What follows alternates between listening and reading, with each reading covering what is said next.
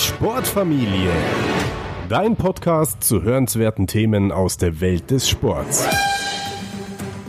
Poli, herzlich willkommen bei der Sportfamilie. Alles klar bei dir? Hallo, ich grüße dich, Max. Ja, eigentlich super. Ja, äh, wenn ich nicht noch äh, so ein bisschen, so ein bisschen, äh, äh, ja, ich würde sagen, erkältet wäre. Aber bei uns im Haus sind alle erkältet. Meine Schwiegereltern sind krank, meine Kids sind krank. Nadja ist noch ein bisschen krank, aber ich bin schon wieder auf dem Weg der Besserung. Ja, wie du es an meiner Stimme hörst, bin ich auch ein bisschen angeschlagen. Deswegen geben wir beide unser Bestes, würde ich, würd ich vorschlagen. Ähm, ja, bevor wir anfangen, wir wollen ja heute über das Thema Personal Training, äh, persönliche Fitness und vieles mehr sprechen. Mhm. Vielleicht kannst du äh, dich den Zuhörern nochmal vorstellen äh, und sagen, wer du bist und was du machst.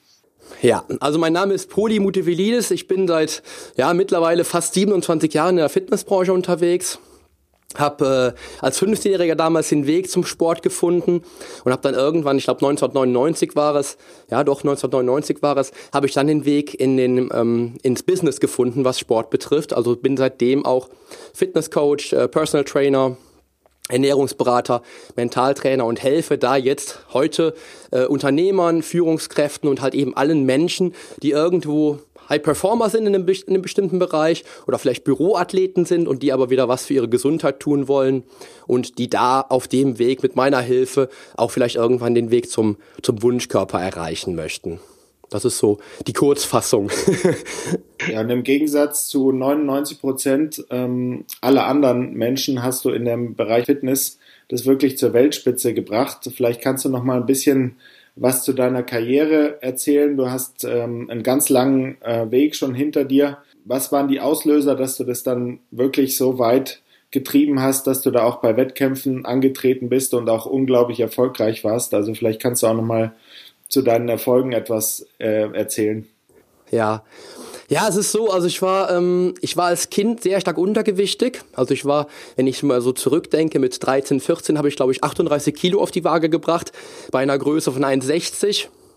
Und äh, ich muss immer wieder schmunzeln, wenn ich, wenn ich meine eigene Lebensgeschichte so ein bisschen erzähle. Aber es ist wirklich halt so, dass man ja als 14-Jähriger mit 38 Kilo Lebendgewicht äh, nicht unbedingt jetzt der coolste von der Schule wäre. Ja, das wird wahrscheinlich jedem Menschen da draußen klar sein. Mein Weg war es immer irgendwie, ich wollte nicht dünn sein. Dünn war für mich ein negatives Wort, was ich mit, äh, mit meinem damaligen Bild halt in Verbindung gebracht habe. Und mein, mein Ziel war es einfach damals irgendwie, ich will was, ich will was im Leben bewegen und ich will aus meinem Körper raus in einen neuen Körper. Ich will, ich will auch einen Traumkörper haben. Ich muss immer noch so ein bisschen denken. Ich äh, hatte gestern, gestern Abend habe ich äh, eine Seite im, im Netz gefunden, wo es um He-Man ging. Ich weiß nicht, ob du He-Man kennst. Ja, war ein großer Hero für mich. für mich auch. Und ich habe dann immer so gedacht, ach, wenn ich nur so ein bisschen wie He-Man wäre, das wäre doch schön. ja, und ähm, ich weiß nicht mehr, wie es dann, wie es dann genau kam, aber 1993 war so das Jahr des Umbruchs für mich. Äh, ich glaube, das war das Jahr, wo ich einfach viel über mich selbst gelernt habe, wo ich mich selbst mehr wahrgenommen habe und ähm, dann auch irgendwie, ja, Entscheidungen treffen wollte, die vielleicht mein Leben verändern. Und ähm, es war auch immer so, dass ich ein großer Fan von Arnold Schwarzenegger war, wie wahrscheinlich jeder, äh, der im Bodybuilding irgendwie groß geworden ist. Arnold ist die Person, die man auch treffen wollen würde irgendwann im Leben, garantiert. Und ähm, dann habe ich am, ich glaube, es war der 19. Februar 1993, also sechs Tage von meinem Geburtstag, wo ich 15 wurde, habe ich dann tatsächlich meine erste Trainingseinheit absolviert. Das war irgendwie ganz witzig. Ich habe vorm Fernseher mit 3,5 Kilo Hanteln trainiert. Einfach so ein bisschen gemacht, was ich so in, in Arnold Schwarzenegger Filmen gesehen habe. Also ich hatte wirklich komplett keinen Plan. Und habe aber mich danach so gut gefühlt, dass ich sagte, boah cool, das werde ich morgen wiederholen. Ja, und das war dann so der Einstieg. Und irgendwann war das dann so, ich glaube, das war so ein Jahr später, habe ich so gemerkt, wie ich in der Schule ankomme, äh, dass ich ein ganz anderes Auftreten hatte, dass auch viele andere, ja Kinder kann man es ja noch sagen, andere Jugendliche mit mir befreundet sein wollten irgendwann. Ähm, und das war, das war ein ganz einschneidender Moment für mich, glaube ich, dass ich einfach merkte, was man mit so einer kleinen Sache bewirken kann im Leben. Ja, ich habe es natürlich auch allen verheimlicht. Ich wollte nicht, dass jemand weiß, dass ich, dass ich äh, Sport treibe, dass ich was für meinen Körper tue. Das war mir auch erst unangenehm, weil ich ja, wie gesagt, komplett keinen Plan hatte von der Materie. Und ich wollte auch nicht, dass einer weiß, was ich tue. Und irgendwann habe ich dann an, angefangen davon zu sprechen und das zu erzählen. Und dann wollten die anderen Kinder oder die anderen Jugendlichen auch mal sehen, was ich so mache. Und äh, ja, irgendwie hat sich das alles so weiterentwickelt. Ja, und dann, ähm, ich glaube, da habe ich schon mittlerweile schon über 70 Kilo gewogen nach, nach zwei, ja, zweieinhalb, drei Trainingsjahren circa habe ich in einem Fitnessstudio trainiert, wo dann, wo dann extrem viele Sportler auch waren, die halt eben leistungsmäßig Sport getrieben haben oder halt Powerlifter, Gewichtheber, aber auch ähm, äh, Sportler, also im, im Bereich vom Wettkampf-Bodybuilding. Und irgendwann habe ich so gedacht, mein Gott, was kann ich denn verlieren? Probier's es halt mal aus. Und das war dann so der, der Einstieg für mich, ich dann einfach so merkte, ja, sich selber mit sich selbst messen ist schön, aber mit anderen messen ist auch irgendwie nochmal spannend. Und ähm, das war dann so der, der Start meiner, ja, meiner Bodybuilding-Laufbahn, die dann ungefähr auch über zehn Jahre dauerte und circa 40 Wettkämpfe beinhaltet, die ich, äh, an denen ich teilgenommen habe. Davon glaube ich acht oder zehn internationale Wettkämpfe, wo ich äh, dreimal Weltmeister werden konnte. Äh, das heißt, ich bin äh, Juniorenweltmeister geworden 1999 und konnte dann direkt den Übergang in die Männerklasse schaffen. Bin in der Männerklasse erstmals dann äh, Weltmeister geworden und dann in der großen Männerklasse, in der Athletikklasse, was meine Königsdisziplin bis dato war oder auch für immer noch meine Königsdisziplin darstellt, bin ich dann auch Weltmeister geworden und habe dann hab dann sogar den Gesamtsieg geholt. Also habe die komplette Männerklasse dominiert und gewonnen und das war mein mein größter Triumph im Leben und das war so meine Laufbahn, wo ich drei Jahre in Folge international ungeschlagen war. Und alles hat eigentlich mit einer kleinen NRW-Meisterschaft angefangen, wo ich ja fünfter von vier war sozusagen, immer wieder Rückschläge erlitten habe die die ersten zwei drei Trainingsjahre oder ersten zwei drei Wettkampftrainingsjahre so gesehen und ähm, ist auch wieder so ein Learning von mir, wo ich so denke, wenn ich, wenn ich dann schnell aufgegeben hätte, wäre ich auch niemals Weltmeister geworden. Also auch wieder ein Punkt, den man sich mit auf die Kappe schreiben sollte, dass, dass Rückschläge dazugehören, um dann an sich selber zu wachsen. Und ja, das war so der, der Werdegang. Ich will es nicht immer chronologisch machen, aber meistens passiert es halt chronologisch. Und da kann sich der Hörer wahrscheinlich da draußen auch so ein bisschen besser reinfühlen, wie dann so eine Geschichte ausgesehen hat. Das hat einen sehr guten Überblick gegeben. Ich fand es ganz interessant, was du am Anfang gesagt hattest, wo du mit dem Training begonnen hast. Hast du schon gemerkt, dass die Reaktion der anderen anders wird. Und es kann ja noch nicht so sein, dass du da ähm, sich körperlich so viel verändert hat, sondern das war einfach dass du von dir aus was anderes ausgestrahlt hast. Und ähm, ja. da sieht man diese, diese Kraft, äh, diese Macht auch an sich arbeiten und auch fitter werden, was das auch intern mit dir verändert, bevor es sich ähm, äh, auch extern widerspiegelt. Und Richtig. Jetzt, jetzt hast du das ganze Jahr ähm, dann den Bogen gespannt sozusagen und gibst deine Erfahrungen weiter. Und da möchten mhm. wir auch drüber sprechen, über das Thema Personal Training. Ich glaube, du bist einer äh, von Deutschlands besten Personal Trainer, deswegen bin ich bei dir an der richtigen Quelle. Ähm, aber wie war das bei dir? Nochmal letzte Frage zu deiner eigenen Vita und der, ähm, der des persönlichen Trainings und des ähm, nach vorne kommens. Hattest du einen Lehrmeister, Poli, der von dem du viel gelernt hast, oder war es bei dir Learning by Doing? Ähm, wie war das bei dir? Ja, es war eher tatsächlich Learning by Doing. Also ich hatte viele Lehrmeister. Ich habe irgendwann habe ich gemerkt, dass ich von jedem Menschen, der mir begegnet, lernen kann. Das habe ich also einfach für mich ja ergründet. Ich glaube, ein Geheimnis entdeckt, äh, dass man jedem, dass man jedem Menschen, äh, der einem im Leben begegnet, wirklich genau zuhören sollte, weil man immer was lernen kann. Und so habe ich natürlich von vielen Menschen auch gelernt, die, die sehr erfolgreiche Wettkampfsportler waren, habe mir immer wieder was aufgeschnappt, immer wieder was für mich selber im, ins Leben übertragen. Aber grundsätzlich war ich doch, was meinen ähm, beruflichen Weg betrifft, doch auf mich selber gestellt und habe mich dann einfach mit, mit äh, zahlreichen Fortbildungen und äh, Studiengängen da wirklich äh, an, die, an, an den Punkt gebracht, an dem ich jetzt heute stehe. Und ähm, das war, glaube ich, so. Ich, manchmal denke ich, ich bin halt eine andere Generation als die heutigen Personal Trainer, die jetzt heute einsteigen. Ich glaube manchmal, dass, dass wir früher doch noch, ja, mehr darauf angewiesen waren, dass wir selber Antriebskraft entwickeln. Heute ist es doch ein bisschen simpler, finde ich. Also ich persönlich, weil man einfach so viele Anlaufstellen hat. Ich weiß noch, äh, dass ich 1900, ich glaube 1996 oder 1997 das erste Mal in Kontakt mit Internet kam Kann auch sogar sein, dass es noch später war. Äh, das ist, wenn ich jetzt drüber nachdenke, ist das schon fast lächerlich, darüber so zu sprechen. Aber es war halt für, mich, für uns oder für mich damals äh, eine Weltsensation, dass man ähm, mit Menschen sprechen konnte, über Chat zum Beispiel, die in einer anderen Stadt gelebt haben, ohne dass man das Telefon nehmen musste. Und das sind so Sachen, wo ich so denke, ähm, der Mensch heute hat so viele Anlaufstellen, die er nutzen kann, da haben wir ja auch schon mal drüber gesprochen, ähm, wie die ganzen Blogs, die man, die man heutzutage hat. Ähm, wie baue ich mein Personal Training Business auf zum Beispiel? Da wird man wahrscheinlich im Internet wahrscheinlich zahlreiche Blogs finden. Wie äh, werde ich äh, meine Zielgruppe kennenlernen? Wie findet, wie findet der, der mein Wunschkunde zu mir? Und, und, und. Und das habe ich halt damals natürlich alles nicht gehabt und musste da irgendwo selber halt eben lernen, diese, diese Erfahrungen machen und dann selber lernen, wie ich dann tatsächlich dahin komme, wo ich jetzt heute stehe. Und ähm, das muss man schon sagen. Da hätte ich gerne einen Lehrmeister gehabt. Ne? Mein Lehrmeister war Literatur. Ich habe immer wieder gemerkt, äh, wie viel es bringt, Wissen aufzubauen wie viel das bewirkt, wenn man sich selber mit Wissen versorgt. Ähm, ähnlich beispielsweise wie mit dem körperlichen, mit den körperlichen Veränderungen ist nämlich auch ein Mehr an Wissen auch ein Gefühl, was man dann auch nach außen strahlt, wenn man einfach mehr weiß über die Dinge, über die man spricht. Das macht einen auch selbstbewusster und, und selbstzufriedener und glücklicher. Und ähm, das war so mein, mein Learning damals, also vor 27 Jahren, dass ich einfach selber begonnen habe und dann halt meinen Weg selbst mit meinem, mit mir selbst als Mentor dann halt eben dann fortgesetzt habe.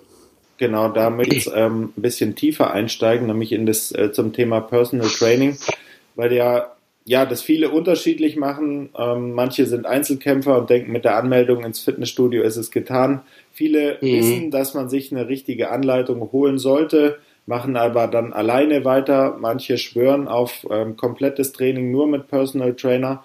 Ist natürlich mhm. auch immer eine finanzielle Frage, aber ähm, da würde mich jetzt deine Einschätzung interessieren, weil du ja sehr, sehr viel mitbekommen hast und auch selber dein Wissen weitergibst. Es gibt natürlich viele, denke ich mal, gute Trainer. Es wird auch ähm, natürlich ein paar schlechte Trainer geben, die sich aus dem Internet da was zusammenstöpseln. Aber mhm. es gibt ja auch, ähm, sag ich mal, eine, in jedem Bereich gibt es ja dann auch eine Elite von wirklich herausragenden Trainern. Machen wir es mal ähm, mit einem positiven Hintergrund aus deiner Sicht, was würde einen herausragenden Personal Trainer von einem vielleicht guten oder etwas durchschnittlicheren Trainer unterscheiden? Ja. Das ist auch immer so. Also ich glaube, und das, das sage ich jetzt, das behaupte ich einfach mal ganz frech, dass alle Personal Trainer, die ich persönlich kenne und die in meinem Umfeld sind oder die ich kennengelernt habe im Lauf meiner, ja, im Lauf der letzten 27 Jahre, alles Menschen sind, die ihre Leidenschaft leben und das Beste, was sie bieten können, auch anbieten. Ja? Also ich glaube, dass wirklich alle, alle Personal Trainer, die auch den, den Beruf wirklich aus voller Leidenschaft machen, dann auch versuchen, das absolut Beste auf die Straße zu bringen. Ja, das ist meine Meinung, das ist das, was ich jetzt die letzten 27 Jahre erlebt habe. Aus meiner Sicht gibt es dann von daher eigentlich nur herausragende Personal Trainer, weil sie alle ihr Bestes geben, alle die 110 Prozent leisten und keiner, und keiner wirklich einfach nur was macht, um beispielsweise Geld zu verdienen oder sich tatsächlich was zusammenzuschustern, um dann an Klienten zu kommen. Aber das, was ich in den letzten Jahren kennengelernt habe und das, was ich, was ich wirklich lernen musste, ist, dass der Personal Trainer, der nur mit seiner Leidenschaft ins Training geht, äh, sich vom herausragenden Personal Trainer dann tatsächlich doch unterscheidet, weil der herausragende Personal Trainer auch den Rest im, im Hinterkopf hat. Zum Beispiel habe ich in den letzten drei Jahren ähm, sehr viel darüber gelernt, was es bewirkt, ein herausragender Personal Trainer zu sein, weil ich weiß, was, was hinter dem Business steht ja, weil ich auch die unternehmerische Seite kennengelernt habe, wo ich damals immer sagte, ach, das ist gar nicht so wichtig, das überlasse ich anderen oder meiner Frau beispielsweise, die mein, auch mein Business ja lange unterstützt hat oder auch immer noch unterstützt natürlich, aber ich habe da gemerkt, was es bewirkt, auch im Unternehmen selber zu arbeiten und nicht nur das Coaching zu sehen. Ja, also das ist einmal ein Grund, weil ähm, wenn der, der, der gute Personal Trainer vielleicht sein Business aufgeben muss, weil er, weil er das Unternehmen einfach dahinter, was dahinter steckt, nicht so angetrieben hat, wie er sollte, steht der Klient halt auf der Straße. Und das ist immer das, wo ich so denke, das mag jetzt auch nicht äh, das Fachliche betreffen, aber es mag auf jeden Fall das betreffen, dass ich beispielsweise Klienten schon seit sechs Jahren trainiere und länger, ja, seit ich angefangen habe. Ich habe, glaube ich, 2006 mit Personal Training begonnen Vorher war ich ja sehr, sehr viel in Fitnessstudios unterwegs und seitdem trainiere ich manche Leute schon. Und das ist immer der, der Unterschied, glaube ich, ähm, der einen herausragenden und einen guten Personal Trainer unterscheidet. Und dann ist es so, das ist das, ist das nächste, was ich immer wieder merke, ähm, auch im, im Gespräch mit Kollegen, wenn ich so denke, wenn Kollege XY sagt, ja, ich muss auf dem Gebiet noch lernen, auf dem Gebiet noch lernen, dann bin ich erst wirklich gut.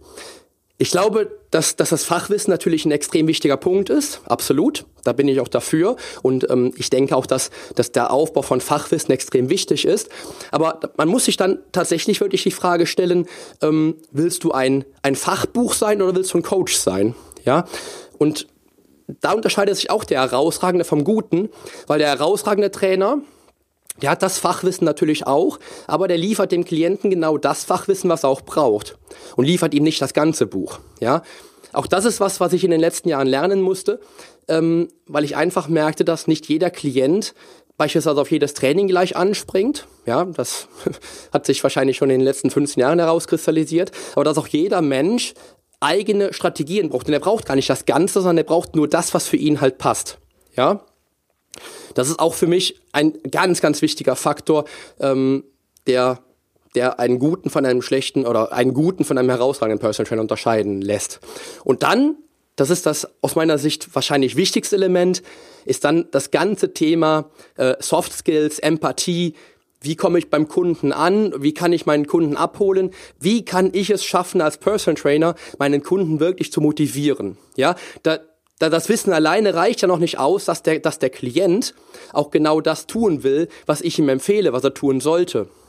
Es reicht nicht aus, dass, dass der Klient das Training durchzieht, was er noch macht, unabhängig vom Personal Training zum Beispiel. Das reicht nicht aus, um seine Ernährungsstrategie zu verfolgen, wenn ich einfach nur das Fachwissen mitbringe. Also ich muss auch versuchen, natürlich den, den Menschen abzuholen und ähm, auf meine Wellenlänge zu bringen oder zu schauen, ähm, passt der Klient zu mir? Das ist ja vielleicht auch ein wichtiger Aspekt. Stimmt die Chemie und kann ich mit dem Klient einfach ähm, auf Augenhöhe sein? Ja, was aus meiner Sicht sehr, sehr wichtig ist. Und da ist es wichtig, das unterscheidet auch meiner Meinung nach den herausragenden vom guten Personal Trainer, dass er seine Zielgruppe kennt. Ja, bei mir sind es wirklich tatsächlich Menschen, die einen ähnlichen Lebensstil haben wie ich, die, die viel arbeiten, die in Führungspositionen arbeiten, die viel Verantwortung tragen, die auch oft Familienväter, Famili äh, Mütter sind, ja, und die die Strategien brauchen, die halt funktionieren und die nicht den ganzen Alltag zerschmettern, ja. Das heißt, ich kenne meine Zielgruppe sehr gut und kann dann auch entsprechend für diese Zielgruppe ein herausragender Trainer sein, ja. Und das ist vielleicht einfach das, was ich jetzt so die letzten, ja, die letzten Jahre erlebt habe. Und ich habe einfach gemerkt, ähm, dass wenn du deine Zielgruppe als Personal Trainer trainierst, Einmal bist du dann wirklich ein herausragender Trainer, wenn du dann auch diese Menschen zum Ziel führst. Und du kannst die Menschen viel besser abholen und die Menschen erreichen damit auch natürlich viel, viel schneller ihre Ziele, weil sie dann wirklich aktiv im Prozess sind, auch was ändern zu wollen. Weil sie einfach sich mit dir einfach ähm, mehr spiegeln können. Das ist das, was ich so die letzten Jahre erlebt habe. Die Frage ist umfassend beantwortet und hat einen sehr, sehr guten Überblick gegeben. Wenn man da jetzt in die ähm, sozusagen aus der Vogelperspektive noch weiter reinzoomt, wenn du jetzt jemandem einen Tipp geben solltest, der gerade einen Personal Trainer sucht, also welche Fragen sollte er jemand stellen, damit er jetzt ähm, nicht ins offene Messer läuft und nicht Kunde des erstbesten Personal Trainer wird, sondern den findet, äh, der zu ihm passt? Also die, die, äh, also die konkrete Frage habe ich tatsächlich mal irgendwann von einem Klienten gestellt bekommen und dann habe ich gemerkt, dass mir die Menschen immer diese Frage stellen, tatsächlich ganz am Anfang. Ich könnte erstmal ausholen und sagen, ja, du musst äh, darauf achten, äh, wie arbeitet der, der Personal Trainer, wie sieht seine Ausbildung aus, hat er viele Fortbildungen, hat er vielleicht die Fortbildungen in dem Bereich, den, den du halt toll findest. Ja, äh, ist das ein Personal Trainer, der, der eine riesen Palette abdeckt oder hat er ein Spezialgebiet? Ja, ähm, wie sind die Preise des Personal Trainer? Hat der sehr günstige Preise oder liegt er in einem Bereich von über 80 Euro, was dann schon wieder da, dafür spricht, dass er das auch hauptberuflich macht? Ja, dass man guckt, der kann sich auch über Wasser halten und kann auch davon leben, weil er einfach beispielsweise einen Stundensatz aufruft von 119 Euro, wie das bei mir der Fall ist. Ähm, macht er eine komplette Anamnese? Wie sieht die Vorbereitung aus? Wie ist der die Erstkontakt? Wie ist die Webseite? Ja, das könnte ich alles erzählen. Das habe ich auch mal äh, in meinem Blog mal gepostet irgendwann vor vier oder fünf Jahren. Aber das ist eigentlich immer nur so die, ja, die, ja, die Grund, die vielleicht der, der, der Unterbau der Pyramide. sagen wir mal so, so die Grundlage, die einfach halt da ist, die auch jetzt aus meiner heutigen Sicht nicht den Unterschied macht. Ja, jeder hat mittlerweile eine tolle Website. Ich habe ich hab, äh, Websites gesehen, die so großartig sind ähm, und da, das heißt nicht, dass der Personal Trainer dann auch toll ist. Ja, das ist der Unterbau, sag ich mal. Die Frage, die der, die der Klient mir damals gestellt hat, ich glaube vor zwei oder drei Jahren das erste Mal, war die Frage tatsächlich, ähm, Poli, wie baust du denn deinen Tag auf? Ja, wie gestaltest du dein, deine Woche? Wie baust du den Sport in deine Woche ein? Und wie baust du die Ernährung, die Routinen etc. ein? Das ist die Frage, die tatsächlich der Klient stellen sollte, um herauszufinden, ob der Personal Trainer vor dem er gerade sitzt, genau der Personal Trainer ist, der auch der richtige ist. Ja, also wie schaut ein typischer Tag von dir aus, Podi? Ja, wie baust du selbst ein Training in die Woche ein? Das ist die Frage, die ich das erste Mal vor, ich glaube, drei Jahren gestellt bekommen habe. Und da habe ich so gedacht, boah, das ist Bom, das, das, ist, das ist genau in die Mitte. Das ist genau das Ziel, was ich, was ich verfolge mit den Menschen, die ich auch selber trainieren will. Weil ähm, ich möchte den Menschen ja die Strategie an die Hand geben, die sie auch dazu befördert, den Tag oder die Woche, so wie ich die erlebe, halt eben genauso mit Sport und Training halt eben umzusetzen. Ja, und das ist das, was der Klient oder was der Mensch, der einen Personal Trainer sucht, als erstes stellen sollte. Und dann sind es so Sachen wie zum Beispiel ähm, ja, bei mir ist es halt so, wie, wie, welchen Sport treibst du, wie viel, wie viele Stunden investierst du jede Woche in den, ins Training, äh, bist du in deinem Sport sehr erfolgreich gewesen? Das sind auch vielleicht noch Fragen, die dann dazukommen, um einfach mehr dann auch herauszufinden, ähm, ja, wie der Personal Trainer selbst ja auch seinen Sport integriert und auch wie er selbst seinen Sport ins Leben integriert hat und wie erfolgreich er tatsächlich selber war. Ich, ich kenne keinen Personal Trainer, der eine schlechte Fitness mitbringt alle, alle die Kollegen, die ich tatsächlich persönlich kenne, sind, sind Top-Spitzen äh, äh, Fitness, Fitness-High-Performer allesamt. Aber es kann ja trotzdem sein, dass wenn du einen Personal Trainer vor dir sitzen hast, der dir optisch ähm, nicht so zusagt, dass es auch vielleicht dann direkt von der inneren Stimme her dann direkt schon das Zeichen dafür ist, dass das nicht der richtige für dich wäre. Ja. Aber, aber die wichtigste Frage tatsächlich, wie schaut ein typischer Tag von dir aus? Oder wie schaut eine typische Woche von dir aus mit, mit Training, äh, Erholung, Schlaf, Routinen, Ernährung etc. Das ist die Frage, die mir, da, die mir damals der Klient gestellt hat, wo ich dachte, bom, der hat es wirklich auf den Kopf getroffen, ähm, weil er genau die Antworten brauchte. Er wollte genau auf diese Fragen die Antworten haben. Mhm, sehr gut, ja. An dem Ende des Spektrums, dadurch, dass wir in einer sehr, sag ich mal, lauten ähm, manchmal hektischen, nervösen Welt leben, wo jeder, der ähm, zu dem Thema etwas beizusteuern meint, ähm, gleich auch einen Blog äh, starten kann, ähm, Websites starten kann, Informationen verbreiten kann, denke ich, gibt es ähm, genauso wie es sehr gute Ratschläge und Tipps gibt, wahrscheinlich auch etwas schlechtere Ratschläge, auch im Bereich Personal Training. Du kriegst sehr viel mit, bist mhm. auch ähm, sehr viel im Internet unterwegs und informierst dich über den, den Zeitgeist sozusagen in deiner Branche. Was würdest du denn sagen, welche, welche schlechten Ratschläge, welche schlechten Tipps im, in diesem Bereich, im Bereich Personal Training, du immer wieder hörst, ähm, ja, wo du schon denkst, äh, denkst, oh je, was wird den Leuten hier erzählt? Auch wieder eine sehr gute Frage, finde ich. Ähm, auch da muss ich wieder frech behaupten, dass all die Kollegen, die ähm, Klienten von mir trainiert haben, die jetzt mittlerweile bei mir sind, auch diesen Menschen das richtige Wissen vermittelt haben muss ich einfach so sagen. Ich behaupte es einfach mal so, weil ich habe auch immer wieder natürlich Menschen, die mir von Kollegen beispielsweise empfohlen werden, die das, die das Kontingent nicht mehr erfüllen können oder wo der Klient einfach mehr mehr Betreuung braucht, mehr Coaching will und der, äh, der andere Personal Trainer das nicht so leisten kann. Oder einfach aber auch, wo ich Klienten trainiere, die vor mir schon bei anderen Personal Trainern waren und mit den Personal Trainern nicht auf, einer, auf, auf, auf, einer, auf einem Level waren, wo die Chemie nicht gestimmt hat. Trotz allem haben die Menschen alle das Richtige vermittelt bekommen. Das ist meine Meinung. Ja, ähm, wenn man aber jetzt mal tatsächlich auf so die die Mythen, die Mythen eingeht, gerade wenn es so meine Zielgruppe betrifft, ähm, dann sehe ich immer noch so ja so drei, vier, fünf Sachen, die einfach die Menschen glauben, das aber vielleicht nicht hinterfragt haben, weil es einfach dieses wie sagt man, dieses, dieses, dieses Massenwissen ist, ja, oder die, sagt man, das, das Wissen von, das Wissen der vielen, äh, was da nicht in Zweifel gestellt wird, weil es einfach viele behaupten. Es muss aber nicht stimmen, wenn es viele behauptet haben, ja. Ähm, da gibt es so drei Sachen, die mir immer wieder, immer wieder auffallen und das, das erste ist beispielsweise, dass man am besten abnimmt, wenn man Ausdauertraining macht. Mag alles sein, Ausdauertraining ist bestimmt ein toller Bereich, wo man auch zusätzlich machen kann.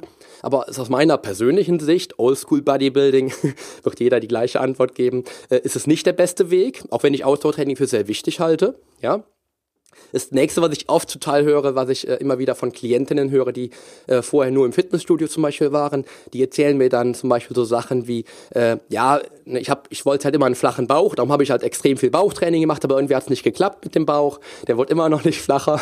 Das ist auch so ein Mythos, den man so ein bisschen auseinanderpflücken darf, äh, wo ich dann mit den, mit den Mädels auch gerne mal über die Ernährung spreche über das Ernährungsverhalten, wie dann die Ernährung nach dem Training ausschaut und solche Sachen, ja.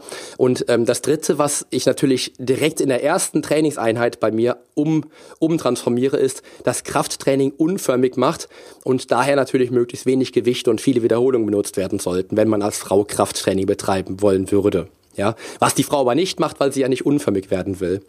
Das sind so für mich die drei schlimmsten Ratschläge, die man in Internetblogs und auf in Fitnessblogs lesen kann heutzutage. Ähm, die vielleicht auch noch nicht mal so gemeint sind, wo dann vielleicht eine andere Antwort, eine andere Antwort auch im Text hervorgehen könnte, möglicherweise. Aber das sind so die drei Mythen, die, die einfach immer wieder den, den Mythos äh, Krafttraining und wie erreicht eine Frau ihre Fitnessziele oder was kann man machen als Mann, um den Bierbauch wegzutrainieren dass das immer die Mythen sind, die wirklich im Umlauf sind.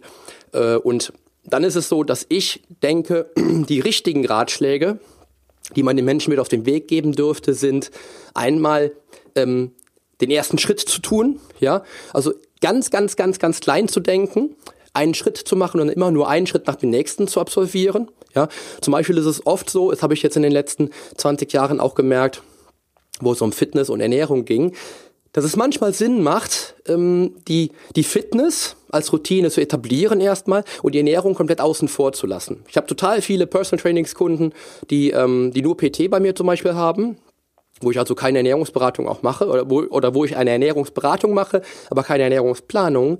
Und da habe ich festgestellt, dass wenn die die Ernährung gleich lassen, dass die viel weniger Druck erzeugen. Wenn sie einfach dann essen dürfen wie gewohnt und dann halt eben einfach das Training machen.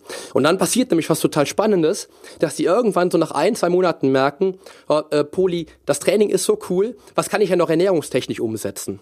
Ja, die kommen also selber auf die Idee. Und dann ist der Zeit gekommen, die Zeit gekommen, um dann auch zu gucken, jetzt kommt der nächste Punkt, jetzt können wir die Ernährung angehen. Ja? Also das erste Mal, das erste, was extrem wichtig ist, Routinen entwickeln, die klein bleiben. Ja, die, die kleinste Veränderung bewirken, die vielleicht nur ein Prozent deines Erfolgs ausmachen, aber das dann auf die Menge gesehen, dann natürlich einen großen Batzen erzeugen. Ja. Und dann, das habe ich äh, in deinem Buch geschrieben, äh, im äh, Surfen auf der Wissenswelle, da habe ich äh, geschrieben, dass das Kaloriendefizit so wichtig ist. Ja, Mittlerweile denke ich, das habe ich auch wahrscheinlich auch damals schon gedacht, ähm, dass das Kaloriendefizit nur die halbe Wahrheit ist. Ja, ein Kaloriendefizit ist gut und schön, aber was ist denn, wenn du das Kaloriendefizit mit schlechter Nahrung erreichst? Ja, dann, bist, dann ist dir auch nicht geholfen. Das heißt also, auch da ist wieder das Lebensmittel, was zum Schluss, was die Quelle ist, nochmal gefragt. Ja, also äh, eine Diät zu machen oder eine Ernährungsstrategie zu erleben, zu erleben mit, äh, mit Schokolade zum Beispiel und trotzdem im Defizit zu bleiben, mag Defizit sein, aber zum Schluss ist dem Körper nicht damit geholfen. Ja, also das ist nur die halbe Wahrheit. Und das ist was, was, ähm, was auch in den Köpfen noch nicht angekommen ist. Weil es ist eine leichte Rechnung, das ist ganz klar. Nimmst, isst du weniger, wirst du abnehmen, isst du mehr, nimmst du zu. Aber zum Schluss kommt es auf das Lebensmittel an. Also auf die Nährstoffe, die du dem Körper zuführst. Und die dritte Regel, die wichtigste Regel für mich, Krafttraining ist für Frauen genau das, was den Frauen ihre Ziele, was, was die Frauen ihre Ziele erreichen lässt. Ja? Und das löse ich relativ schnell in meiner ersten Trainingseinheit. Nach dem Warm-up wird das schon gelöst, weil nach dem Warm-up dann beispielsweise eine Kniebeuge auf dem Programm steht und dann die Frauen direkt sehen, buh, Krafttraining ist ja total klasse. Ja?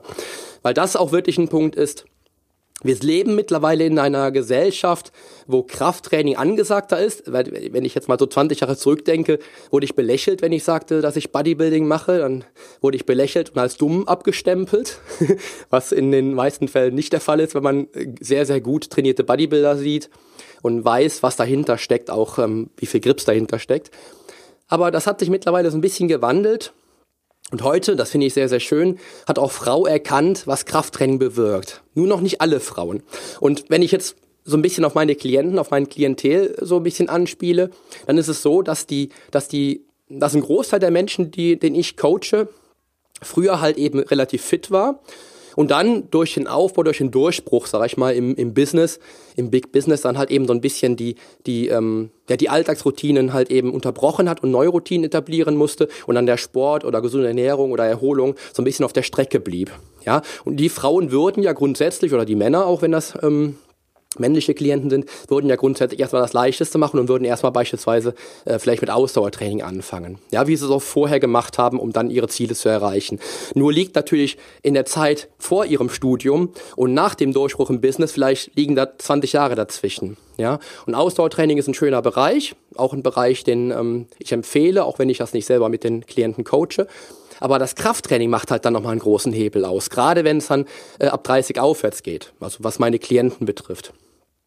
Und das ist das, wo ich immer so denke, dass man da wirklich ähm, einen schönen Übergang setzen kann, wenn man dann den, den Klienten hat, der früher fit war, wieder fit werden möchte, ihm dann zu, zu verdeutlichen, wie wertvoll Krafttraining ist. Ja, ich glaube, das sind so die, ja, die, die Ratschläge, die drei schlechten und äh, oder die drei eher, die eher schwachen Ratschläge und die drei sehr guten Ratschläge, glaube ich, die ich immer wieder höre und die ich auch da selber natürlich lebe, wenn es um die guten geht.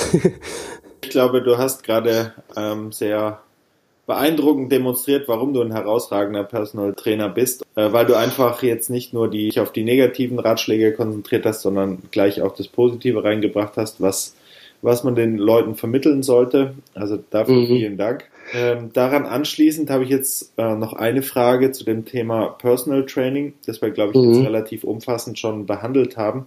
Aber natürlich ist es, äh, muss man auch realistisch sein. Viele Leute können sich das einfach auch nicht leisten gerade auch das Spitzenniveau, wenn man jetzt sagt, herausragender Trainer hat natürlich auch seinen Preis.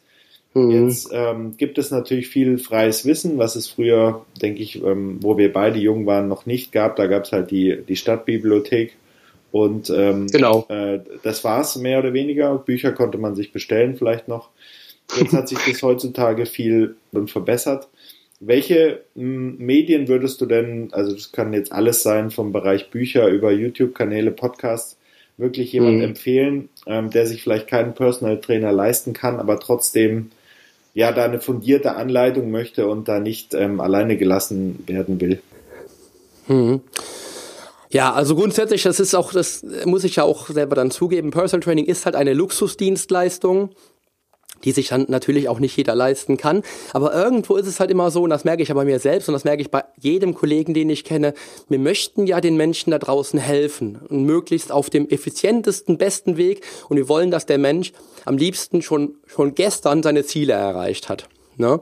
Und ähm, darum ist es so, ich denke, heutzutage ist ähm, das Wissen, was wir über Audio aufnehmen, so leicht zu, zu verarbeiten, dass man das so ganz nebenbei machen kann. Und das ist auch der Grund, warum ich Podcasts so sehr liebe, weil ich bin selbst auch ein großer Podcast-Hörer, aber auch ja, wie gesagt, seit, ja, jetzt nächstes Jahr wären es drei Jahre Podcaster und ich liebe es einfach, weil ich über den Podcast einmal ein Wissen an die Menschen rausgeben kann, darf, jede Woche, ja. Und ich liebe es aber auch, was ich an Feedback zurückbekomme. Ja, und das ist halt einfach ein, ein, Thema, was halt so leicht ist. Ja, wir nehmen die Kopfhörer auf die Ohren äh, auf dem Weg zur Arbeit zum Beispiel oder im Auto.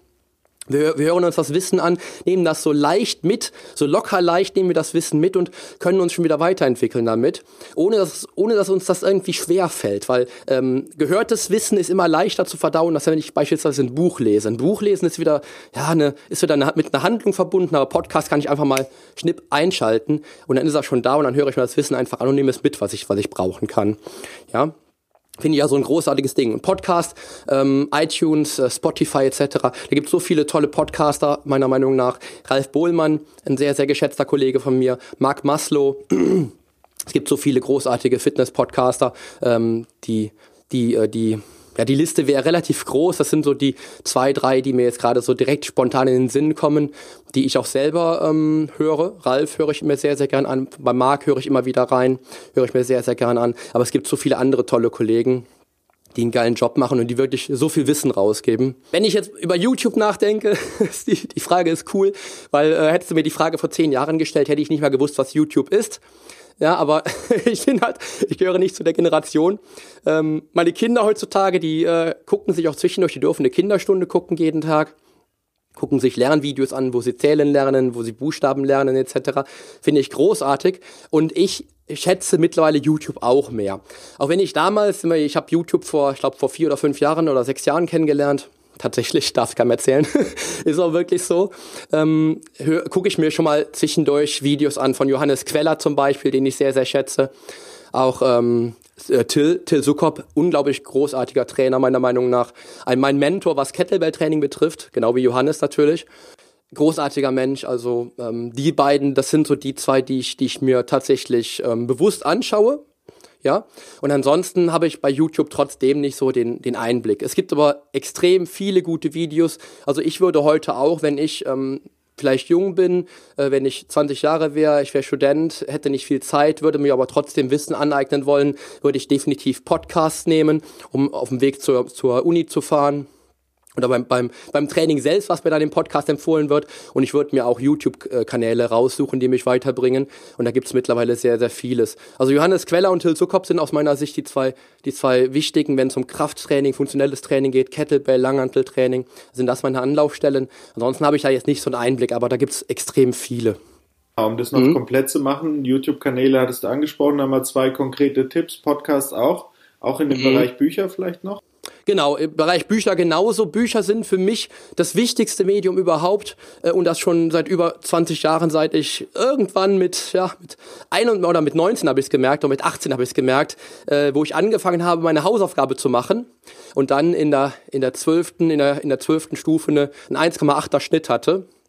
Da habe ich gemerkt, was Bücher bewirken und was es bewirkt, einfach mal äh, zu lesen und Wissen aufzunehmen. Und da habe ich natürlich sehr, sehr gute Bücher, was das Training betrifft. Ja, aber ich habe auch ein geiles Buch äh, dabei, was äh, das Leben an sich betrifft, was extrem wertvoll ist, was mein Leben im letzten Jahr verändert hat. Ähm, fangen wir erstmal mit den Trainingsbüchern an. Da gibt's von äh, Mark Ripetoe meine Bibel. Das ist die Einführung ins Langhandeltraining, äh, Starting Strange. Das ist eins der aus meiner persönlichen Sicht wertvollsten Bücher, wenn es um Grundübungen geht, um das Erlernen von der Kniebeuge, Kreuzheben, ähm, Press etc. geht. Ein großartiger Mentor für mich, Mark Ripetoe. Hat auch einen YouTube-Kanal, fällt mir gerade dazu ein übrigens. Ähm, das ist ein sehr wertvolles Buch, wenn es darum geht, dass du mit, mit Übungen arbeiten willst, die einen extrem großen Hebel auswirken auf dein Leben und die extrem viel bewirken können, gerade wenn es um die Grundübungen geht.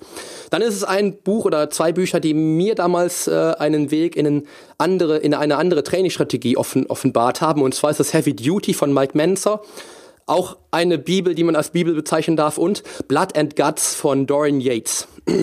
Also beide Bücher basieren auf Heavy Duty, auf, auf dem Heavy Duty Prinzip. Weniger ist mehr. Ein maximaler Trainingssatz, Training maximal kurz halten, so lang wie nötig, so kurz wie möglich das Training, so intensiv wie möglich das Training, ja, was auch oft äh, immer wieder unterschätzt wird, was ich immer wieder denke, was die Menschen da draußen total unterschätzen, dass die Intensität so ein wichtiger Faktor ist im Training, ja. Und das kommt mit den Büchern extrem gut raus, finde ich. Die haben 2000 ja, 2001 auf die WM 2001 haben die mein Leben verändert und ich hatte dato äh, 2001, ich glaube, drei Kilo mehr Wettkampfgewicht als 2000 und habe auch den Gesamtsieg geholt und das habe ich vielleicht auch ein bisschen mit Heavy Duty geschafft. Man weiß es nicht.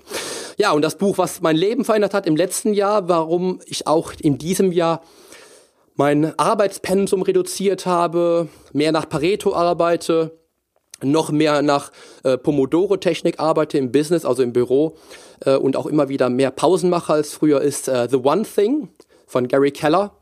Äh, aus meiner Sicht eines der besten Bücher aller Zeiten. Ähm, absolut, weil es einfach darum geht, dass du, dass du die eine Sache herausfinden musst in deinem Leben, die viele andere Sachen obsolet machen oder vielleicht auch leichter machen. Ja, und das ist aus meiner Sicht das Wichtigste. Brich alles, was du kennst, auf die eine wichtigste Sache runter und dein Leben ist leichter, äh, lockerer, glücklicher, erfolgreicher. Und das ist das, das Buch, was mein Leben letztes Jahr komplett auf den Kopf gestellt hat, weil ich einfach noch mehr darüber nachgedacht habe, was, was ich mit Pareto schon geschafft habe die letzten zehn Jahre vielleicht, aber mit The One Thing einfach noch mal mehr auf die Spitze getrieben habe. Wenn ich einfach gucke, ich äh, äh Beispielsweise im Business äh, lege ich mir Deadlines, äh, gehe nach, ähm, nach dem Parkinson'schen Gesetz vor bei bestimmten Projekten und versuche dann die Deadlines einzuhalten. Und wenn ich das, wenn ich The One Thing dann noch dazu anwende, kriege ich noch mehr fokussiertes, äh, fokussierte Produktivität auf die eine Sache, die, die am wichtigsten ist. Ja, also das hat mein Leben komplett auf den Kopf gestellt. Und das ist ein Buch, was jeder High Performer, jeder Büroathlet, jeder Mensch, der äh, mehr aus seinem Leben rausholen will, glücklicher leben möchte, entspannter leben möchte, äh, lesen sollte auf jeden Fall. The One Thing von, ich glaube, Gary, Gary Keller, glaube ich, heißt der Autor. Ich werde natürlich alles äh, verlinken, also vielen Dank hierfür. Jetzt bist du selbst Vater. Ich bin das auch und ähm, wir sitzen beide in einem Boot und ähm, die Kinder ähm, geben uns wahnsinnig viel, aber äh, auch dazu, dass die Wochen oftmals nicht so ablaufen, wie wir das als Väter gerne hätten oder, oder als äh, Eltern insgesamt und das so voraussehen. Ähm, die Planung wird einfach immer etwas anders. Ähm, Tag nicht immer so, Alltag ähm, schon gleich gar nicht. Gibt es denn konkrete Fitness- und Zeitmanagement-Tipps, ähm, die du hast, die, die sich konkret mit diesem Problem auseinandersetzen, eben dieser Unplanbarkeit, dieser Spontanität, mhm. die manchmal nötig ist. Vielleicht kannst du dazu äh, mhm. ein, zwei konkrete Tipps geben. Ja, äh, zum einen muss ich äh, oder möchte ich gerne alle, alle Mütter da draußen, die jetzt zuhören, alle Hörerinnen von dir, die Mütter sind, ähm, erstmal zurücknehmen, weil ich glaube, wir Väter haben es nochmal eine ganze Schippe leichter als die Mütter da draußen, ja, die auch, die im Business sind, die ihre Fitness erreichen wollen, ähm, weil die brauchen wirklich Strategien. Die brauchen echte, echte Strategien, die über, die immer überlegen sind äh, im Vergleich zu den Strategien, die den klassischen Alltag mitnehmen, der einfach so strukturiert ist von morgens sechs bis abends um, um, um 19.30 Uhr, wo die Kinder schlafen gehen. Weil, weil den gibt es nicht, den gibt es nicht. Wir haben jetzt beispielsweise zwei Wochen kranke Kinder hinter uns. Ich bin immer noch ein bisschen angeschlagen, auch wenn ich schon äh, auch die letzte Woche schon gecoacht habe. Meine Stimme ist aber noch nicht mehr so, wie sie vorher war. Und äh, du kannst weder äh, Bürozeiten, die, die Coachingzeiten bei mir, die sind fest, aber ich kann weder Bürozeiten noch Lernzeiten, äh, nicht mal die Essenszeiten fest planen. Das heißt, äh, die Mütter, die brauchen den sowieso, aber auch wir Väter brauchen immer noch irgendwie einen Plan B. Ja, weil äh, in einer Familie mit bei uns zwei Kindern, die zweieinhalb Jahre alt sind, da gibt es kein, keine Norm. Da ist immer jeder Tag anders. Ja, ich merke es allein schon, äh, die Kinder sind jetzt seit drei Monaten im Kindergarten. Ich habe bis vor einem guten halben Jahr noch morgens um 5 Uhr trainiert. Das hat sich äh, ruckartig verändert, wo die Kinder dann bis um 7 Uhr geschlafen haben plötzlich. Äh, und ich, wenn ich, wenn ich morgens um Viertel vor fünf aufstehen möchte, äh, weil ich zum Beispiel zu meinem ersten Coaching gehe oder dann tatsächlich äh, um fünf mein eigenes Training mache, werden die Kinder meistens wach ja, und das ist dann nicht so cool. Äh, das heißt, ich habe drei oder vier Tage die Woche, wo ich morgens um 6 Uhr coache und dann schlafe ich tatsächlich im Nebenzimmer. Nur die anderen Tage will ich einfach in meinem eigenen Bett schlafen, habe daher mein Training zum Beispiel auf 12 Uhr mittags verlegt. Ja, was nicht cool ist, weil es einfach nicht meine Trainingszeit ist, aber es ist halt eben dann so umsetzbar, weil es halt funktioniert. Ja, und das kann auch in einem, in einem halben Jahr wieder komplett anders sein. Ja, es kann in einem halben Jahr so sein, dass ich morgens um fünf Uhr aufstehen kann und die Kinder werden nicht wach oder die Kinder schlafen auch nur bis fünf, wie auch immer. Ja, und damit muss man immer wieder kalkulieren. Es ist äh, wirklich jeder Tag anders. Es ist kein Tag wie der andere. Es ist immer wieder anders und da muss man immer wieder einen Plan B haben. Jetzt, wo die Kinder krank waren, habe ich erstmal kleinere Einheiten gemacht, zum Beispiel kleinere ähm, Trainingseinheiten gemacht, habe die Bürozeiten reduziert, ähm, habe da geguckt, dass ich jeden Tag noch mal eine Stunde mehr für die Kids habe zum Beispiel, ähm, habe versucht, meine Frau ein wenig zu entlasten, auch wenn meine Frau sehr eigensinnig ist, äh, eigener, eigenes High-Performance-Leben führt, wo sie einfach halt äh, immer die PS auf die Straße bringt, selbst wenn die Kinder krank sind, selbst wenn sie krank ist, selbst wenn der Mann daneben noch krank ist und sich auch äh, und auch so ein bisschen äh, sich anfühlt, als wenn als, als wenn ich ein Kind wäre, weil wenn ich krank bin, dann bin ich richtig krank, dann bin ich auch richtig jämmerlich krank. ähm, das ist einfach so. Ähm, da muss ich immer wieder nochmal sagen, dass äh, die Frauen da wirklich äh, nochmal eine ganz andere Power mit auf die, auf die Straße bringen, nochmal ganz anders mit Entspannung und ähm, Gelassenheit umgehen können wie wir Männer. Also ich für meinen Teil denke, dass ich, dass ich jetzt durch die letzten drei Monate Meditation, die ich endlich integriert habe am Abend, ähm, eine gewisse Gelassenheit mitgebracht habe, mittlerweile schon und auch natürlich gelassener bin als letztes Jahr um die Zeit. Aber das, was die Frauen leisten in unseren Familien, ich glaube, das kann man nicht vergleichen mit dem, was wir leisten müssen. Also es ist, es ist für uns Männer einfach wesentlich leichter.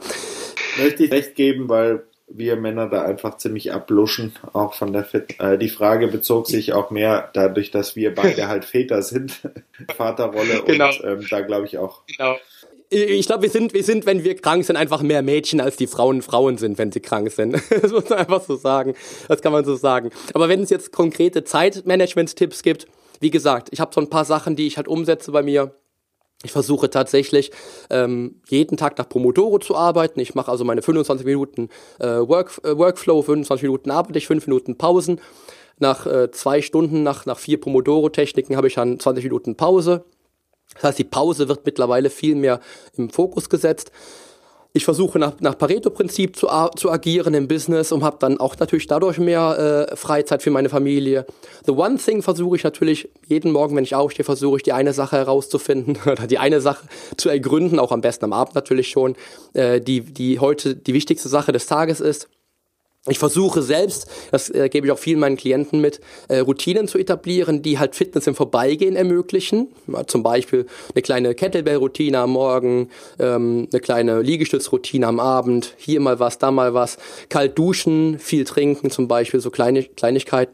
Und äh, ansonsten ist ja oft, so gerade für Väter, die halt so Vater sein merken, wie, wie stressig das sein kann, ist es oft, dass ich eine möglichst niedrige Einstiegshürde schaffen muss. Also gerade was Routinen betrifft, was Training betrifft, was die Ernährung, haben wir ja schon mal drüber gesprochen eben, was das betrifft. Ich versuche also tatsächlich am Anfang wenn ich einen Familienvater coache, der vielleicht frisch gebackener Papa ist, erstmal mit Samthandschuhen anzufassen und ich verstehe das, was dahinter steckt, weil es ist ein komplett anderes Leben plötzlich. Es ist alles, äh, von Dienstag auf Mittwoch ist das Leben anders und da muss man einfach gucken, dass man niedrige Einstiegshürden schafft.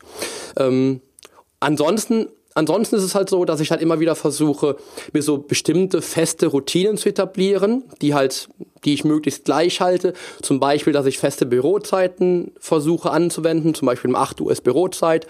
Dann führe ich erst mein Journal, das ist dann das Wichtigste, um dann auch wirklich den Tag zu, ähm, zu visualisieren. Ähm, dann ist zum Beispiel um 12 mittlerweile die Mittagspause, da lerne ich und da mache ich auch Sport. Ja, das ist auch ein fester Bestandteil, gerade wo die Kids jetzt im Kindergarten sind. Um 17 Uhr ist mittlerweile bei mir Feierabend. Vorher plane ich noch den nächsten Tag.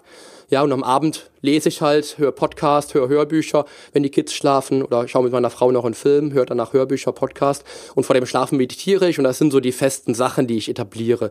Alles andere ist komplett frei. Da, da, da entscheide ich äh, spontan, ziehe vielleicht meine Plan B-Karte, ähm, entscheide auch vielleicht mal gegen ein Training, gegen ein langes Training heute machen, vielleicht ein kurzes, knackiges Kettlebell-Training, was vielleicht nur 15 Minuten geht, um danach wieder halbe Stunde später wieder oben zu sein bei den Kids.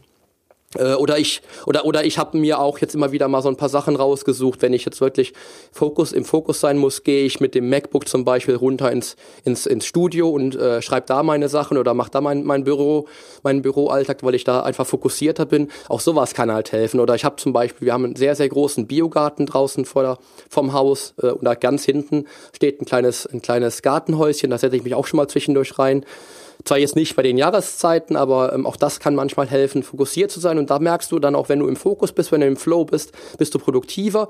Und das äh, spart ja dann auch wieder viel Zeit. Ja, und das sind so Sachen, die einen dann auch so ein bisschen nach Regeln arbeiten lassen. Und wenn ich einen Tipp habe für den, für den Menschen, der den Sport in seinen High-Performer-Business-Alltag bringen will, dann ist es die Regel, die meine Frau vor fünf oder sechs Jahren entwickelt hat für sich, und zwar das Training wie einen Business-Termin zu, äh, zu betrachten und selbst auch in den Terminkalender einzutragen. Ich glaube, das ist die einfachste Regel, weil wir in Deutschland leben nach Terminen. In Mallorca vielleicht nicht, aber das ist genauso wertvoll. Ja, ähm, da ist es schon einfach so, ich, ich glaube, in Deutschland, da sind wir schon sehr, sehr auf, Termin, auf Termine fixiert und wollen noch Termine einhalten. Und das mag so ein kleiner psychologischer Vorteil sein, dass du einfach den, den Trainingstermin fest in, dein, in deinen, Train in deinen ähm, Kalender einträgst und dann weißt, okay, Mittwoch, 14 Uhr ist Training. Und nach zwei, drei oder vielleicht fünf oder sechs Wochen ist das so klar für dich schon, dass du gar nicht mehr in den Kalender gucken musst und dann ist es wieder cool. Dann hast du es nämlich schon etabliert. Aber das sind so die Tipps, die ich auch definitiv jedem Papa mit auf den Weg geben geben muss. Äh, und dann einfach gucken, die, die Situation ähm, analysieren, zu schauen, was ist jetzt gerade das Wichtigste. Jetzt die letzten zwei Wochen war die Familienzeit einfach das Wichtigste. Ich habe auch zwei Wochen Podcast-Pause gehabt äh, weil ich auch selber krank war. Ähm, und da habe ich einfach Fokus auf die Familie gelegt und geguckt, äh, dass ich da die Zeit raushole. Ich habe weniger im, im, Business gemacht, habe auch dadurch, dass ich auch selber krank war, ein, äh, einige Coachings halt verschieben müssen. Und da muss man auch wieder so ein bisschen gucken, ähm, Situation analysieren, schauen, was ist jetzt gerade wichtig und dann für sich dann auch wieder das rausfinden, was wichtig ist. Und das macht auch zufrieden. Und es gibt auch keinen, keinen äh, Klienten, der es mir jetzt übel genommen hätte, dass ich den Termin absage. Aber ich bin halt auch selber ja krank. Und das ist dann auch wieder was, wo ich dann auch so denke, das ist wichtig, dass der Klient dann auch sieht, dass ich natürlich mit, mit, Vorbild, vor, mit Vorbildfunktion vorausgehe und ihm ja auch empfehlen würde, dann bei, einem, bei einer Krankheit nicht zu trainieren und auch genauso gut äh, nicht zu arbeiten im besten Falle. Ja. Ich glaube, du hast da sehr, sehr verdichtetes, gutes, praktizierbares Wissen gegeben, ganz viele konkrete Tipps. Ähm, wir kommen so langsam auf die Zielgerade. Mich würde aber noch interessieren, Poli, ich habe noch zwei allgemeine Fragen und dann können wir sozusagen zusammenfassen. Die Frage habe ich tatsächlich noch nie gestellt, aber die würde mich bei dir ähm, im Besonderen interessieren, nämlich über welches Thema würdest du gerne einen TED Talk halten, wenn du die Chance hättest, weil ich auch einfach dieses Format sehr schön finde, das so prägnant kurz zusammenzufassen. Gibt es da was? Also du hattest The One Thing genannt. Ist es das, äh, das du vielleicht ähm, deutschen Zuhörern dann erklären würdest oder was würdest du da auswählen? Ja, es ist auch wieder eine sehr, sehr, eine sehr gute Frage, wie ich finde. Ähm, die hättest du mich vor zwei Jahren stellen können und dann hätte ich dich gefragt, äh, wer ist denn der Ted? Wer soll denn der Ted sein? ja, ja, mag, mag total lustig klingen, aber ich habe tatsächlich äh, TED Talk habe ich tatsächlich erst vor zwei Jahren äh, durch äh, Simon Sinek kennengelernt äh, nämlich mit seinem TED Talk zu äh, Start with Why. Geil, sehr geil, sehr, äh, sehr zu empfehlen. Mein, mein Credo, glaube ich, äh, was hinter vielen meiner Handlungen steckt, dass ich wissen möchte, was dahinter steht, hinter meinem Traum, den ich habe, hinter der Vision wenn ich eine Vision verfolgen will äh, und irgendwie nicht so wirklich zurande komme damit, muss ich doch wissen, was steht dann dahinter, welche Werte stehen dahinter. Und vielleicht sind die Werte, die dahinter stehen, gar nicht die, die dann zum Ziel führen würden. Und das Ziel wäre gar nicht das Richtige für mich. Also ein großartiger TED-Talk von Simon Sinek, Start with Why. Das war meine erste Berührung mit TED. Und ähm, ich würde, glaube ich, tatsächlich, wenn ich dann die Möglichkeit hätte, würde ich vermutlich über die Macht unseres Geistes sprechen wollen und zu was wirklich unser Geist imstande ist, äh, wenn wir dann dieses Geheimnis für uns entschlüsselt haben. Ähm, ich muss da immer wieder, und das mache ich immer wieder sehr gerne, immer wieder auf mein altes Ich zurückgehen, was vor 27 Jahren äh, gerade mal 43 Kilo gewogen hat und ähm, keine zehn Jahre später dritte, ist das dritte Mal Weltmeister im Bodybuilding war äh, im, Figur, im Figurbodybuilding war mit 92 Kilogramm auf der Bühne, mit 104 Kilogramm Off-Season und 192 Kilogramm Wettkampfgewicht. Und da muss ich mich dann immer wieder auch so ein bisschen zurückhalten, wenn es um so wissenschaftlich belegte Methoden geht, wie zum Beispiel das, die WOOP-Methode. Ja, also Wish Obstacle, äh, Wish Outcome Obstacle und Plan, die wissenschaftlich belegt ist und die belegt, dass man halt die Hindernisse vor Augen haben sollte, wenn man Ziele anvisiert ja, ich glaube, dass Whoop eine geile Methode ist. Ich habe auch selber eine, eine Podcast-Episode darüber gemacht, die auch äh, in den nächsten Wochen bei mir online geht oder noch online sein wird, wenn die, wenn dein Interview online geht. Ähm, Finde ich ein sehr gutes Thema. Es, äh, es, es bringt aber nicht das, das Zielen äh, in den Fokus, was wirklich dazu beiträgt, dass Menschen oder dass die Menschen der Welt Überragendes geleistet haben. Äh, Whoop, Whoop würde nicht dabei helfen, den Menschen zum Mond zu schicken oder ähm, ja, Elon Musks äh, Projekte voranzutreiben. Äh, Whoop kann dir helfen, Kleinigkeiten zu entwickeln, Routinen zu entwickeln, produktiver zu werden. Aber das wäre in dem Falle nicht äh, zielführend. Was zielführend ist, aus meiner Sicht, um wirklich Überragendes zu leisten, ist, nach den Sternen zu greifen, ja, vielleicht die kleinen Schritte zu machen, vielleicht auch irgendwann zu glauben, ja, nicht nur zu zweifeln. Der Zweifel ist auch ein wertvolles Medium, um natürlich so ein bisschen äh, die Hindernisse rauszu, herauszufinden. Aber das, der Glaube an das, was du erreichen möchtest, wenn die Werte dahinter stehen, die passen zu diesem Ziel, dann ist das, glaube ich, das Wichtigste. Also das Wichtigste für mich ist, und das ist das Wichtigste, was ich in den letzten 27 Jahren erlebt habe, nicht nur im Business, im Familienalltag, in, in meinem ganzen Leben, ist echtes Gewinnerdenken zu entwickeln, zu, zu wissen, dass das, was ich jetzt gerade anfassen will, funktioniert und dass das zum Erfolg führt und dass ich damit glücklicher werde, ein erfolgreicherer Mensch bin, ein glücklicherer Mensch bin, ein zufriedenerer Mensch bin. Und das ist das, äh, was unser Geist wirklich imstande ist. Also die Macht unseres Unterbewusstseins, auch ein geiles Buch übrigens von Joseph Murphy, eines der wertvollsten Bücher, die ich vor fast ja, über 20 Jahren gelesen habe. Ähm, signalisiert das auch nochmal, so wie ich darüber denke. Also ich glaube, dass unser Geist in, für so vieles imstande ist. Äh, wenn wir uns zum Beispiel die Brüder Wright angucken, ja, ich glaube, wann haben die das Flugzeug entwickelt? Ich weiß es nicht mehr genau, die Zahl habe ich nicht mehr vor Augen. Die Menschheit war doch nicht imstande zu verstehen, dass das irgendwann Realität würde. Es war also ein Traum, der eigentlich total unrealistisch war. Ja, aber die haben daran geglaubt und die haben das entwickelt. Das ist doch das, was ich, was ich großartig finde. Also du solltest schon groß denken, äh, nach den Sternen greifen und dann einfach erkennen, was unser Geist imstande ist. Wenn du gelernt hast, an dich zu glauben, wenn du Gewinnerdenken mitbringst, dreimal Weltmeister in Folge, keine verlorenen Wettkämpfe in der Zeit, innerhalb von drei Jahren und das mit einem Startgewicht von 43 Kilogramm. Äh, hätte ich damals oder wo ich damals darüber gesprochen habe, dass ich Wettkampf-Bodybuilding machen will, bin ich nur ausgelacht worden, haben die Leute mich, mich belächelt und haben mich verspottet dafür, dass ich solche bekloppten Ambitionen habe. Und äh, keine zehn Jahre später habe ich denen das Gegenteil bewiesen. Ja, ich glaube, du bist selber das beste Beispiel und äh, die Bewerbungsunterlagen sind hiermit abgeschickt an das TED-Komitee. Vielleicht laden sie dich ein, ich würde mich freuen. Ich werde in der ersten Reihe sein, dich anfeuern. Und, äh, ich hoffe, dass es zustande kommt.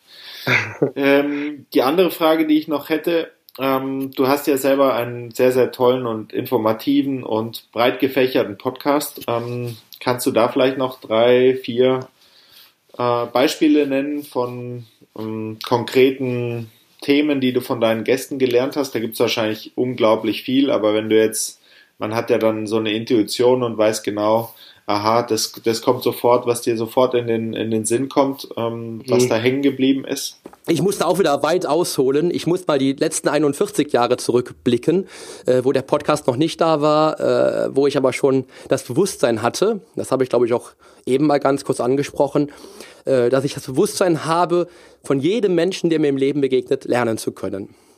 Ja, ich muss nur lernen, zuzuhören. Ja, ich muss also nur bereit sein, das, was der Mensch mir sagen möchte, das, das, was, das, was der mir sagt, auch aufnehmen zu können. Ja, äh, und ich habe es wirklich erlebt, dass ich von den ungewöhnlichsten Menschen, die mir begegnet sind, Dinge gelernt habe, wo ich, wo ich so denke, das hat mein Leben verändert.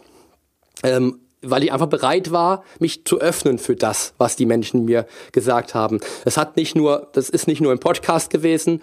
Äh, Im Podcast habe ich großartige Menschen kennengelernt, aber es ist auch halt eben äh, in meinem Klient, bei meinen, bei meinen Klienten der Fall, dass ich von meinen Klienten so viele Dinge lerne, jeden Tag, wenn ich mit den Menschen arbeite, die mich einfach glücklich machen und die wirklich mir so viele, so viele verschiedene Sichtweisen ermöglichen, die es unglaublich machen äh, und die mein Leben auch bereichern. Ja, wie gesagt, du kannst von jedem Menschen lernen, der dir begegnet. Das ist das Erste, was ich, was ich vor ach, 30, 40 Jahren, wo ich das erste Mal, wo ich in die Schule kam, gelernt habe. Ähm, ich weiß nicht mehr, wer mir das gesagt hat, das, da war ich noch ein Kind. Und dann sagte man mir, Poli, du kannst von jedem Menschen, der dir begegnet, was lernen. Muss es nur annehmen. Ja, das haben mir auch viele Klienten gesagt. Das habe ich von, meinen, von all meinen äh, Interviewgästen gelernt. Das ist wirklich das, was für mich viel, viel Wert im Leben hat, dass ich wirklich von jedem Menschen äh, lernen kann. Ja, dann habe ich von vielen sehr erfolgreichen Coaches gelernt, von vielen erfolgreichen Kollegen gelernt. Podcastern gelernt, ähm, dass die Zeit unwiederbringlich verloren ist, wenn du sie vergeudest und das Geld immer nur ja so eine Fußnote ist im, erst, im ersten Moment, weil, weil Geld kannst du wieder haben, aber die Zeit ist weg, wenn du sie, wenn du sie vergeudest. Ja, also Zeit ist immer noch viel, viel wertvoller als, als Geld beispielsweise. Und das habe ich, das habe ich in den letzten zweieinhalb Jahren sehr stark für mich ähm, ent, entwickelt, dieses Wissen oder dieses ähm, Bewusstsein dafür, weil ich einfach merke, dass die Familie so, so wertvoll ist, dass die Freunde so wertvoll sind. Ja, die Familie, die dann wirklich Tag für Tag da ist, ähm, die dir das Leben ermöglicht, was du lebst, das Umfeld äh, gestaltet, was du lebst, Tag für Tag. Und das ist halt auch ein wichtiger Punkt, den ich von vielen Podcastern, aber auch von meinen Klienten äh, gelernt habe. Und dann irgendwann mit 18, wie gesagt, Bildung und Weiterentwicklung. Äh, da sollte ich investieren, das, das bringt dich im Leben weiter, weil Wissen ist Macht. Und das ist ein geiles Thema, das ist mein Lieblingsthema. Äh, ich versuche so viel zu lernen und so viel zu lesen wie nur möglich. Ähm, seit die Kinder da sind, sind meine Strategien dazu ein bisschen anders, aber es ist immer noch ein ganz, ganz wichtiger Aspekt für mich. Und das sind auch so, so Dinge, die ich halt gelernt habe. Oder äh, zum Beispiel für seine Träume einzustehen und zu kämpfen. Immer. Egal, um was es sich, um was es sich handelt. Das habe ich selber erlebt. Das kann ich, kann ich wieder bei mir selber auf die Schulter klopfen und sagen, Poli, das habe ich von mir selbst gelernt.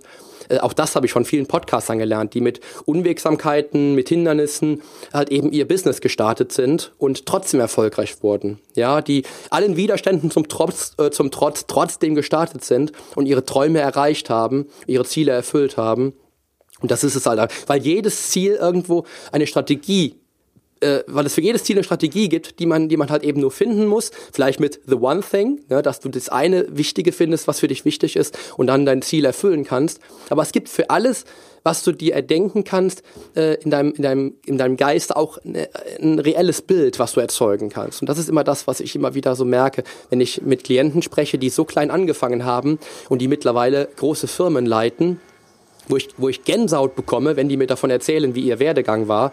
Äh, und ich denke, mein, unglaublich. Und das Leben bietet dir so viele Wunder äh, und das ist einfach immer wieder krass. Und was ich dann merke ist und was ich dann noch mitnehme in meinem eigenen Leben ist, du solltest immer die richtigen Fragen stellen.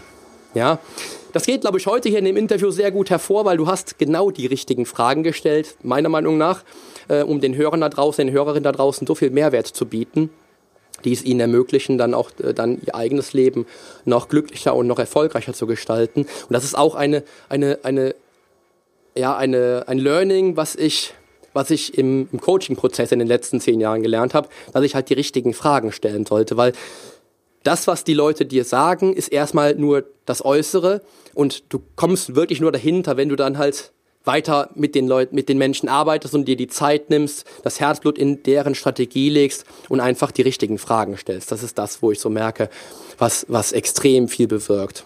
Genial, Poli. Also so viel, äh, so viel gute Inhalte. Ähm, ich muss einige Bücher nochmal mir anschauen und nochmal ähm, da konkret reingehen, auch in deinen Podcast noch viel vertiefter noch reinhören. Natürlich habe ich schon einzelne Folgen gehört, gefällt mir wirklich sehr, sehr gut und ich glaube, du packst es richtig, richtig gut an, bist einfach da am Puls der Zeit, ähm, hast aber auch die nötige Vogelperspektive. Also da war sehr, sehr viel dabei, glaube ich, ähm, aus der, ähm, aus der generellen Perspektive auch sehr, sehr spezifisch, was, was ich immer toll finde, wenn man dann ja konkrete Sachen hat, die man anpacken kann ähm, mhm. Ganz zum Abschluss würde mich jetzt noch interessieren, ähm, ja, was, was deine nächsten Projekte sind, ob du da vielleicht äh, konkret an was arbeitest, auf das man sich freuen kann. Und mhm. ähm, zuletzt dann auch natürlich, vielleicht kannst du nochmal den besten Weg sagen, wie man dich finden kann äh, und buchen kann. Ich glaube, Kandidaten gibt's genug. Ob du überhaupt Kapazität hast, ähm, vielleicht kannst du da nochmal einen abschließenden Überblick geben.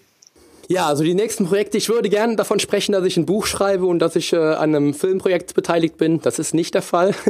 ähm, aber ich habe dieses Jahr wirklich an meinem äh, Coaching, an meiner Coaching-Strategie geformt und werde auch im nächsten Jahr nochmal meine High Performer, Fitness High Performer Pakete ähm, komplett neu relaunchen, also mit einem neuen mit, neuen, ähm, mit einer neuen Strategieformel, mit einer neuen Erfolgsformel, die wirklich auf 27 Jahren ähm, Know-how basiert so kann man es so, kann wohl sagen. Ich bringe alles rein, was, was ich in den letzten 27 Jahren gelernt habe äh, und lege auch mittlerweile ein wenig mehr Wert auf Online-Coaching, weil ich einfach auch dieses Jahr gemerkt habe, ich habe viel mehr Klienten, die ähm, von weiter weg kommen, die ich dann nur alle sechs Wochen zwar sehe, aber die einfach auch mein Coaching möchten, mich als Coach haben wollen, auch wenn sie aus Stuttgart kommen, auch wenn sie aus Berlin kommen oder wo auch immer, dass sie trotzdem von mir gecoacht werden wollen.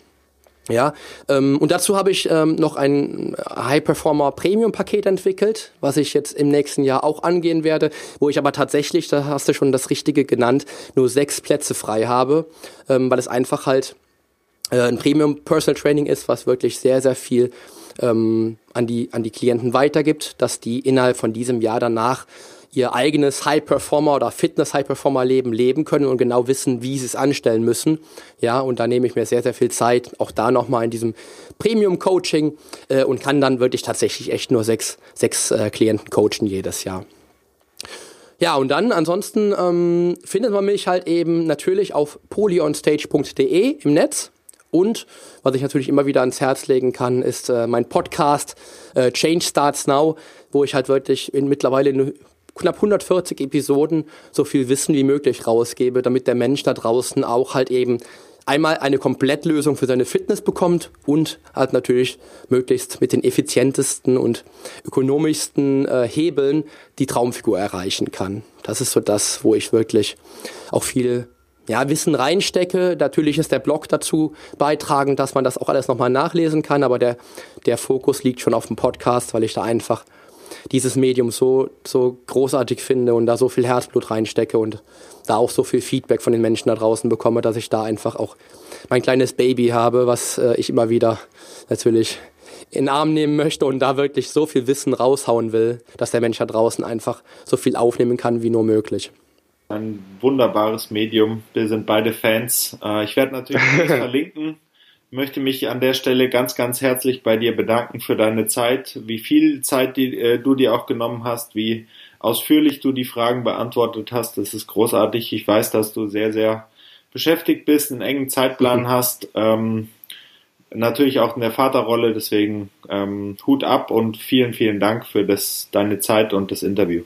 Ja, ich danke dir auch, Max. Auch vielen Dank dafür, dafür, dass ich hier sein durfte und dass ich den Menschen da draußen auch so ein bisschen was von mir erzählen durfte. Vielen, vielen Dank. Die Sportfamilie. Dein Podcast zu hörenswerten Themen aus der Welt des Sports.